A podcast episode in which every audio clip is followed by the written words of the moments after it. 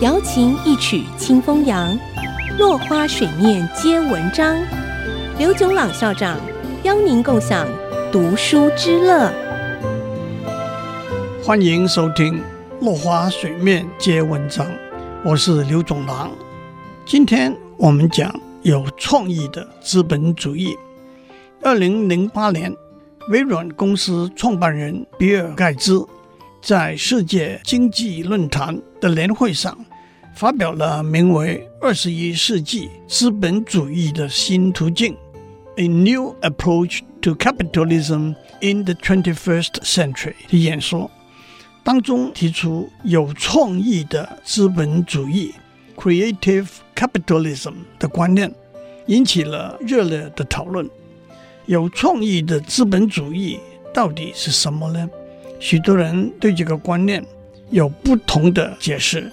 也有不同的批评，让我先从资本主义这个观念讲起。资本主义是一个经济系统，它的三个基本理念是：一、私人拥有财产的权利；二、商业行为以盈利为目的；和三、市场自由开放，不受干预。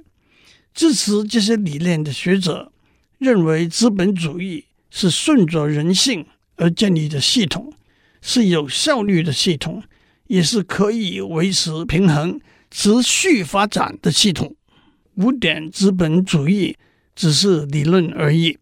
在今天，资本主义的理念风靡全世界，但是人性的探讨和改变、社会压力的影响和政府力量的干预，都在不同的历史文化。社会背景下，随着时间演进，带来不同版本的资本主义经济系统。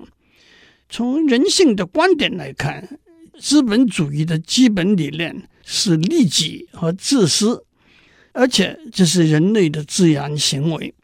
在这个前提下，利他和无私的行为应该如何定位呢？一个极端的看法。认为利他和无私是不必要的，正如战国时期思想家杨朱，他的基本政治主张是贵己和为我。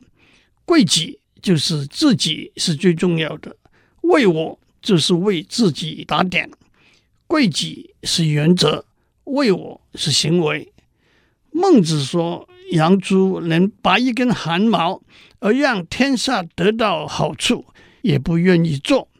但是杨朱认为，如果人人能够照顾自己，没有人要别人照顾，天下就太平了。另一个极端的看法是，利他和无私是必要的。人类没有单独生存的权利，照顾别人是生存的唯一原因。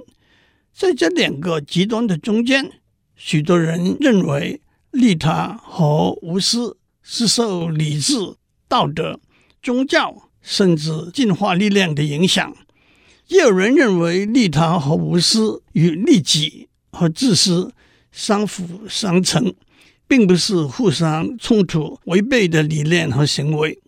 举例来说，当你遇到乞丐的时候，有人认为你不必施舍他，有人认为你不能不给他施舍，因为照顾他是你存在的理由。也有人认为施舍只是一件值得做、应该做的好事情。今天我们讲到这里，下次我们继续谈有创意的资本主义。落花水面皆文章，联发科技真诚献上好礼。给每一颗跃动的智慧心灵。